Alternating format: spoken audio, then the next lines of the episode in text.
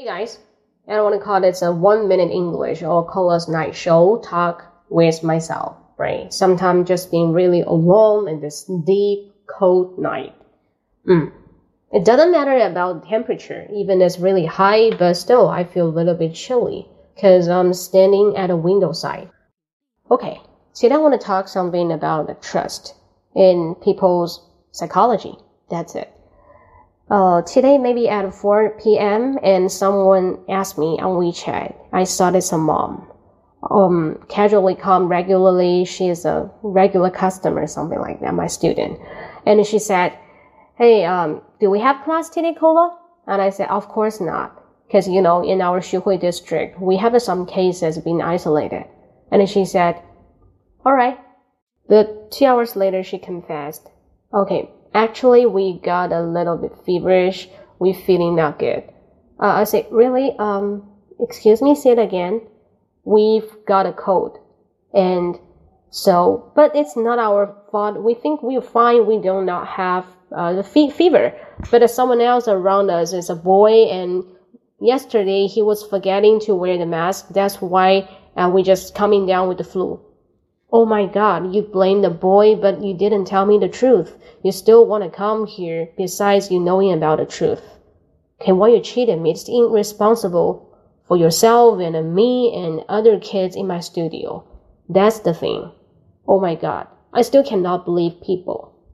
Cause you trust someone, you think you can establish a mutual trust, and the parents should tell them, okay, um, fine, we got sick, we should ask for leave or you just tell me it's a cold or you just got a fever. Never mind. Nobody would think it's a coronavirus. Just you think you're really suspicious. So that's the thing. And then I stopped every online class and each offline class. Sorry, it's not online. Each offline class I stopped and I want to talk to the mom. Next time, if you detect something wrong, please tell me at first. Don't hide it. You stop hiding. You're hiding it until the day you find thousands and millions of people around you that get infected because of you.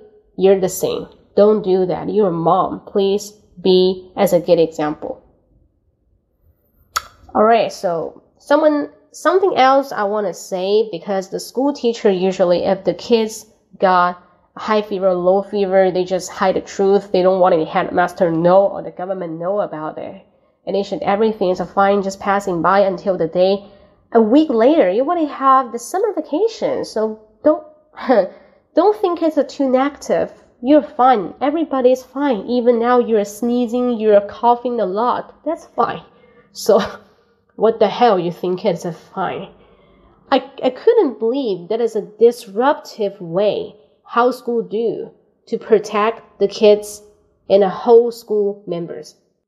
Um, Alright, so that's what I want to say. I feel worthless sometimes because I'm in it. I'm in that case. I'm in that people among us. I understand.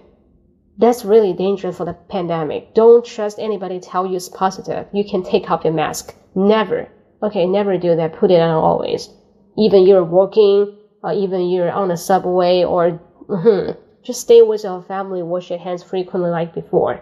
Cage yourself more than going outside. Uh huh Don't go wild. That's it. Uh, if you really like my, not really, if you like this channel or this program, don't forget to subscribe it. My WeChat account is 英语口语风暴,英语口语风暴. And yeah, so I want to tell you how to speak English, how to practice and sharpen your skill to be English. See you next episode. Bye bye.